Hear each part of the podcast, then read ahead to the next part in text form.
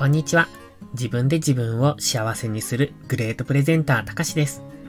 会社員の経験から学んだ物事に対する考え方や自分が大嫌いだった過去から今の前向きな自分へ変わろうと試行錯誤してきた経験を少しずつ配信しています。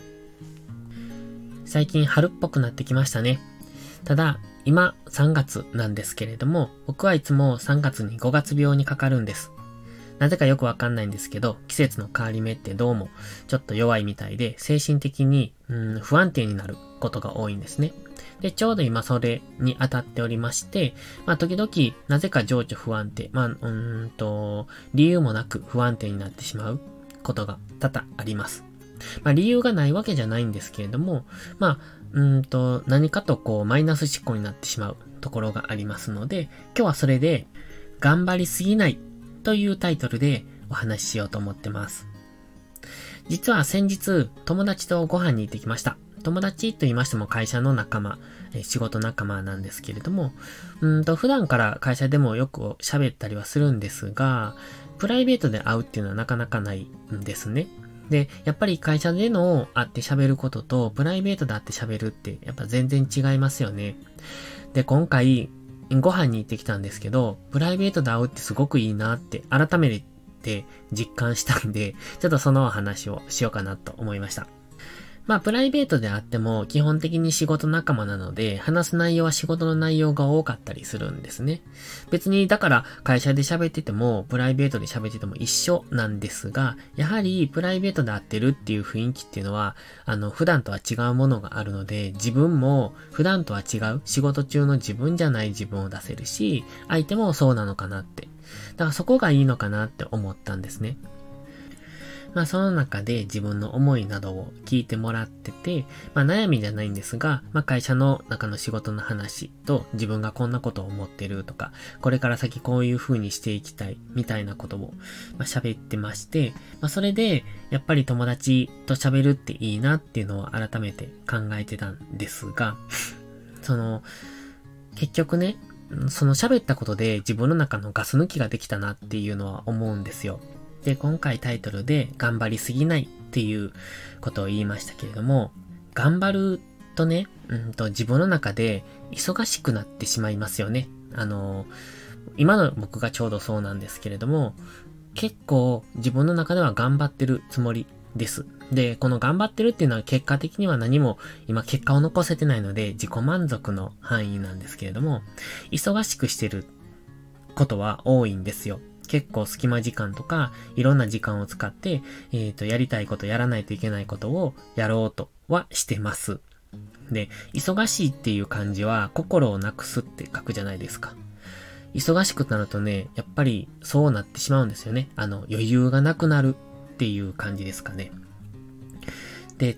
僕がいつも思うのは、常に100%は出さないのがいいっていうことは思ってるんです。で、まあ、頑張らないといけない時があるので、それは100%以上の力を出すべき時もあるんですが、100%の力を出していると、周りを見る余裕がなくなる。つまり、心に余裕がなくなる。ってことなんです。心に余裕がなくなると言葉が強くなったりとか、うんと当たりがきつくなったりとか、で、まあ、つまらないことでイライラしたりだとか、そういうことをしてしまいます。だから、常に80%ぐらいでやるのが余裕を持てる。心に余裕を持てるから、当然感情、行動、言葉、すべてに余裕を持てる。結果的に一番良いパフォーマンスを出せるっていう、そこになるので、100%は出すべきじゃないなっていうのは常々思ってます。でも最近は、その100%に近い状態を出してるなっていう自分がいたことにも気づきました。だから、あ、こんだけしんどいんだなって、その、不安定になってる、心が不安定になってるのは、100%を出していたからなのかなっていうのも感じました。でも、頑張らないといけない時もあるじゃないですか。だから今はその時期だと思うので、不安定になっても仕方がないなって思うんですね。で、先が見えない、その今の自分の頑張りが報われるかどうかもわからないですよね、当然。報われるかもしれないけれども、報われない可能性の方が高いので、でも、その何か成果を残さないといけないと思って頑張ってやるんですよ。で、だから100%を常に出し続ける。それが結果的に自分を追い込むんですよね。僕ってよくそういうことやるんです。自分を追い込んでしまう。うん、まあ、それが結果的にいいのかどうかわかんないですけど、だから今回はそれを、その、すごく感じました。で、今は最近やらないといけないことがあるなっていうのを強く感じてて、まあ、その音声配信だとか、YouTube だとか、ブログとか Twitter とかインスタとか、いろいろ、こう、とにかく自分の、うん、影響力を高めたいなと思ってやってることばかりですよね。で、自分の配信を聞いてほしい、見てほしいと思うので、まあその配信自体に問題はあるのかもしれません。そこは、ゆくゆく高めていかない、あの、質を深めていかないといけないなとは思うんですが、まずは影響力も欲しいと思って同時進行している。で、その結果いろいろ頑張ってるんですが、まあそれで時間がなくなって忙しくなって心をなくしてしまってる。っていうところなんですね。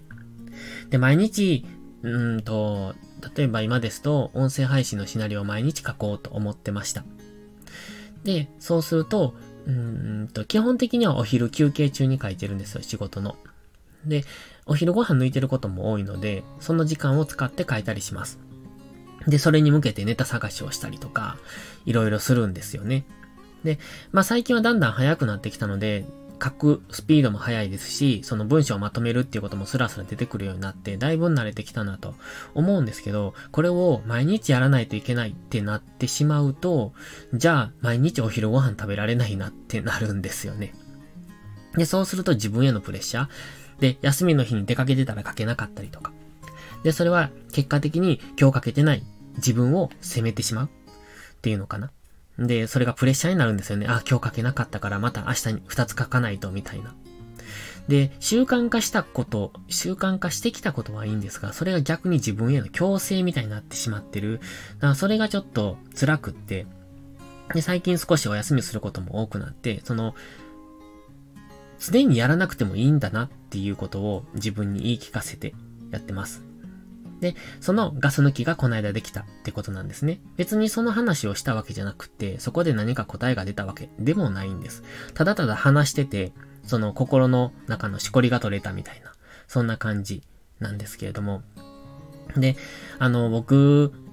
ダメな時はとことん落ちるんですよね。で、落ちるから、1週間とか1ヶ月とか平気で落ちてるんですよ。で、その期間って何もしたくなくって何もしないんですよね。でも、それもありだなって思うんです。その、期間は人によって色々だと思いますけども、別に1日2日サボったっていいじゃないって思うし、それが1週間であろうと1ヶ月であろうと自分の心が戻ってくるまでは、休めばいいと思うんですね。そこを無理してやると心が疲れてしまうというか、心が壊れてしまうかなと思うので、まあ今はギリギリのところでなんとかやってる感じもするんですけど、だからダメな時は休めばいいかなってもう思い切って、とは思ってます。だから、今回友達とご飯行けて、本当にありがたかったなって、その時間っていうのはすごく貴重だったなって思いますし、そうやって付き合ってくれる友達がいることにも感謝してます。だからね、何が言いたかったかっていうと、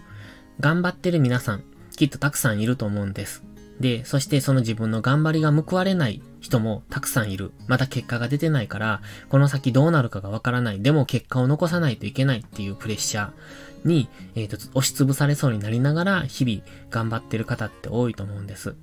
でも、そんなに頑張らなくてもいいんだよっていうことが言いたいんですね。もちろん、頑張る期間は必要ですし、結果的には頑張ったって思えるところに持っていかないといけないと思うんですけれども、それによって心が潰れてしまったら、うんと、今せっかく上がってきてるのに、それがまたどん底まで落ちてしまったら意味がなくなるので、途中で中休みすることも大切なんだってことが喋りたかったんです。そのための方法はいろいろあるんでしょうけど、僕は今回は久しぶりに友達とご飯に行った。基本そんなことしないので、まあ、だんだん大人になると、そういう友達付き合いみたいなのも減ってくると思いますし、僕は結構それが苦手なんでね。でも、今回話を聞いてもらえた、その全然違う人に話を聞いてもらえた。いつもと、いつも一緒にいる人たちとはまた違う、そういう感覚で聞いてもらえたのがすごくありがたかったなって思ったので、もしよかったら参考にしてみてください。それではまた次回の配信でお会いしましょう。たかしでした。バイバイ。